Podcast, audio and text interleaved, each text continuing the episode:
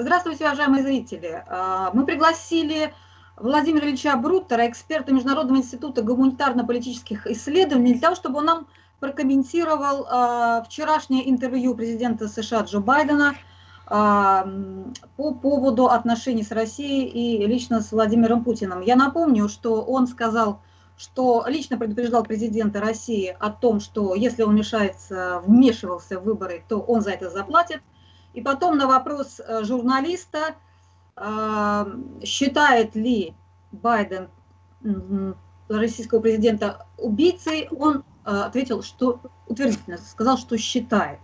Тем не менее, потом он добавил, что можно с Россией работать одновременно, делать два дела. Значит, и сотрудничать, и вот прямолинейно высказывать все, что он думает о России. А, Владимир Ильич, вот ваша оценка этого, этого интервью, этих мнений Байдена? Ну, я для себя ничего нового не услышал, а за исключением того, что на прямой вопрос, читает ли он Путина убийцей, он ответил, что м-м, да. Э, ну, на самом, на самом деле это можно, как это, понимать как метафору, можно понимать как э, прямую речь. Э, вопрос в том, что для российского руководства это, ну, в общем, худшие, худшие обиды не найти. И если э, человек хочет одновременно сотрудничать и одновременно говорить такие вещи, он должен понимать, что за этим последуют какие-то ответные действия. Я понимаю, что мы ему безразличны, э, но в, в, самом, в самом деле э, всем глупостям и наглостям всегда существует некий предел. А, и, собственно, то, что Псаки не смогла ответить, что именно Байден имел в виду, повторяет то, что на самом деле им все равно, а как мы себя будем вести э, до того момента, пока им это конкретно не будет угрожать. Они будут нам э, сначала предъявлять какие-то совершенно нелепые обвинения, а потом говорить, ну а здесь мы должны сотрудничать, потому что нам это выгодно. Ну, собственно, это продолжается уже довольно долго. Ну, то есть ну, вот это не надо удивляться, что он хочет э, сотрудничать с убийцей. Это как бы для них нормально, да? Вот ну, конечно, для них нормально сотрудничать с убийцами. Вопрос только в том, что им это должно быть выгодно. А, вот мы знаем Байдена как вообще такого оголтелого ястреба. У него вот э, он и, э, так сказать, одобрял эм, войну в Ираке и в, в Афганистане, кстати. Это же политик с, с большим шлейфом. И в, даже в, в Югославии тогда он призывал бомбить да, и в Сербии он призывал там вооружать этих вот э, э, террористов, да. Собственно говоря, это политик, у которого в подсознании на корке записана война. Вот э, если у вас ощущение, что он может очеред, очередную какую-то войну развязать вот э, у нас здесь? Ну, с Россией он не собирается развязать никаких войн, он собирается ее провоцировать, сдерживать, э, обвинять, э, как это пытаться за, за счет э, всяких незаконных и недоброжелательных действий создавать неприятные ситуации. Ну, воевать с Россией он, конечно, не собирается. А я не сказал бы, что Байден ястреб. А на самом деле таких ястребов в Вашингтоне 99%.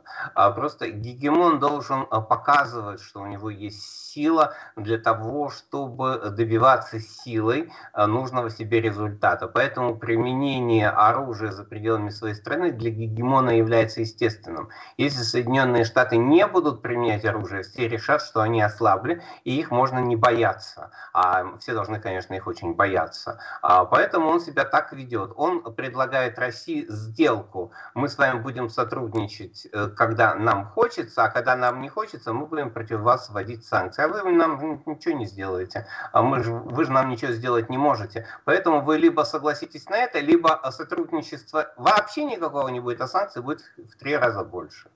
А вообще а для Москвы это приемлемая позиция вот такая? Типа, да, до сих пор мы видели, что мы как бы проглатываем вот эти все оскорбления, хамства. Я бы сказала, ну, 7 лет, 7, э, да не 7 лет, э, просто говорят, что это началось в 2013-2014 году, ни разу. А я всегда говорю, что если мы уж хотим вести какой-то отсчет, то мы должны его вести с визита а, Путина в Соединенные Штаты, когда он встречался с Бушем Средним, и когда они прогуливались по ранчо. А, Путин говорит э, Бушу среднему, а говорит, ну вы же понимаете, что если вы разместите э, э, ракеты в Румынии и в Польше, мы должны будем как-то реагировать. Буш на него внимательно смотрит и говорит, а реагируй как хочешь. А, ну а почему бы нам не среагировать, как мы хотим? А как мы хотим? Вот э, с вашей точки зрения, что надо захотеть вот в ответ на такие вещи? Вы, вы, уже, два вопроса задали. Э, вообще-то эти все-таки вопросы не ко мне, а потому что э, э, четкую концепцию э, мы ждем в этом случае от власти, а не от экспертов. А что касается реакции, то мы видели реакцию Марии Захаровой, которая говорит о том, что мы отзываем посла, чтобы отношения совсем не провалились. Ну, вообще-то отзыв посла – это самая высокая степень дипломатического представления. За ней идет уже разрыв отношений. Отзыв посла означает отсутствие посла, означает, что дипломатические отношения опускаются на ранг ниже. Поэтому э, говорить, что э, Мария Захарова сказала все, что она думает, я не стану. Она сказала не все, что она думает. Вопрос только в том, что э, мне самому неизвестно и непонятно, какие точно а, реакции со стороны России могут быть. Россия сама не хочет выходить из тех форматов отношений, которые есть, э, остались с Западом. Но сохраняя эти форматы, Россия вынуждена соглашается на то, что во всех остальных случаях она будет объектом санкций. А, это, э, на мой взгляд, неправильно, и, на мой взгляд, это неправильно сначала. Сейчас э, сложно сказать, как и что будет меняться, хотя обязательно будет как и что меняться. Вопрос в том, что это как и что должно было меняться раньше. Если бы мы очертили Западу те красные линии, переход за которые означает э, полный срыв отношений, которые нам невыгодны, тогда бы они были более осмотрительными. Сейчас они абсолютно уверены, что они будут вводить санкции, а мы будем говорить, ну мы же хотим хороших отношений. Мы не хотим хороших отношений. Мы понимаем, что хороших отношений быть не может. Мы хотим сохранить те отношения, которые выгодны нам. Во всех остальных случаях мы предлагаем им реагировать, как они хотят. А вот э, когда эта реакция будет возможна, когда мы сможем ответить им им их же словами, э, тогда ситуация будет другой. А пока они думают, что они могут так себя вести, а мы ничего не можем ответить. И они в этом абсолютно уверены. Э, мы же э, не убедили их в обратном. А пока мы их не убедим, хотя бы на дипломатическом языке в обратном, они будут продолжать себя вести так, как они хотят, заставляя нас вести так, как им себя удобно, как им удобно. И это главное в международной политики. Другого, других аргументов здесь нет. Опять-таки, возвращаясь к началу, никакой войны с Россией или вообще прогрева конфликтов они, конечно же, не хотят. Но им нынешняя ситуация кажется достаточно выгодной. Все же ваше мнение хотелось бы услышать. А, а когда мы сможем очертить эти рамки? Какие они, какие они с вашей точки зрения должны быть? Ну, я вторую часть не буду отвечать, э, потому что это, во-первых, долго, а во-вторых, это не моя компетенция. А на первую часть мы должны были это сделать вчера. Чем быстрее мы это сделаем, тем лучше. Это надо сделать вот отзыв посла. Это уже та реакция, которая их чуть-чуть обеспокоит. Если за этим последуют другие действия такого же уровня, то вполне возможно, что они хотя бы чуть-чуть обеспокоятся. До этого у них это не вызывало никаких беспокойств. А сейчас, может быть, что-то поменяется, но я в этом не уверен. Это нужно а, комплексно и последовательно как бы создавать. А вся эта система не создается за 15 минут и за какое-то одно действие. Над этим нужно работать э, постоянно, ежедневно, в различных странах, в различных ситуациях. Пока мы не будем им создавать проблемы, они будут создавать их нам. А, как вы считаете, эту проблему можно создать э, в Венесуэле, на Кубе, рядом с их границами? Э, это, э, с нашей точки зрения, последний аргумент. А вопрос в том, что последними аргументами нельзя пользоваться часто, а, и в принципе ну, нынешняя геополитическая стратегия это не обязательно предполагает. А вопрос только в том, что э, есть очень много промежуточных целей, которые для них э, были бы очень неприятными.